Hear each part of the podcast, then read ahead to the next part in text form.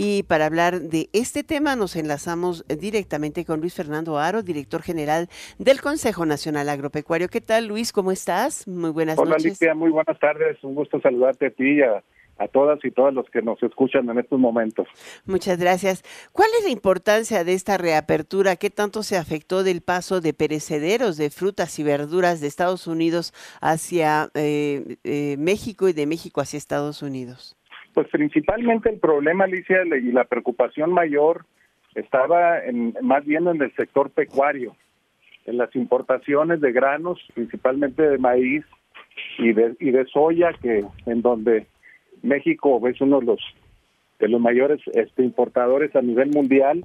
Y pues realmente lo que estábamos viendo que con estos días que se dio el cierre pues era un riesgo de que principalmente el sector pecuario y algo de la industria pues se quedara sin materia prima para alimentar pues principalmente a los animales, no en este caso pues al, sector avícola, al sector porcícola y el sector de, de carne de res, ¿no?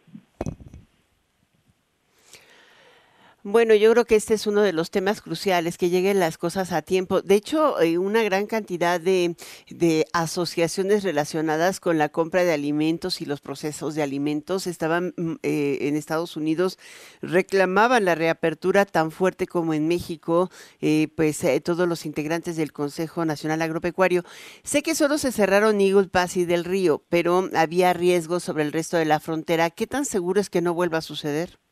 Pues mira, ese, esa preocupación sigue existiendo, este, Alicia, porque pues estamos viendo que un problema que tiene un origen de una problemática eh, que tiene que ver con un tema migratorio eh, está afectando un tema de una eh, de un comercio entre entre ambos países, siendo la región más dinámica del mundo en el comercio general, este, y aunque aunque fueran dos dos pasos este, fronterizos que de alguna manera cruces fronterizos que estaban cerrados, pues la verdad es que, por ejemplo, para el, para el sector eh, agroalimentario, el 25%, por ejemplo, del maíz que, que importamos, que son alrededor de 18 millones de toneladas, el 25% cruza por esos dos cruces. Y en el caso de en el caso de, de soya, pues el 60% de la soya cruza precisamente por esos dos cruces. Entonces, de ahí pues deriva la importancia.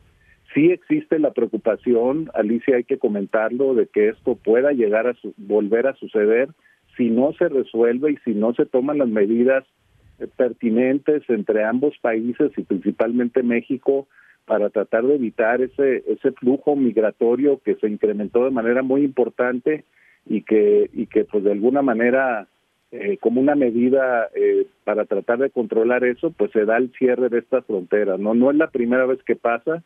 Este, ha habido temas inclusive de retrasos en el tema de revisiones también. Entonces, eh, el tema que tenemos que mantener es un diálogo abierto con las autoridades, es poder llegar, como sabemos, el día de ayer los presidentes de, de Estados Unidos y de México charlaron y pues realmente hay una preocupación seria en el tema de inmigración. No hay que olvidar que también pues hay un tema electoral en ambos países y que y que va puede seguir habiendo presiones en este sentido y creo que ahorita lo que lo que prevaleció fue un tema de la preocupación que se manifestó como bien comentas Alicia por organizaciones este en Estados Unidos preocupadas por esta situación y también por por las organizaciones aquí en México que pues que tuvimos eh, la manera de poder eh, charlar también con las autoridades para tratar de que se buscara una solución que que qué bueno que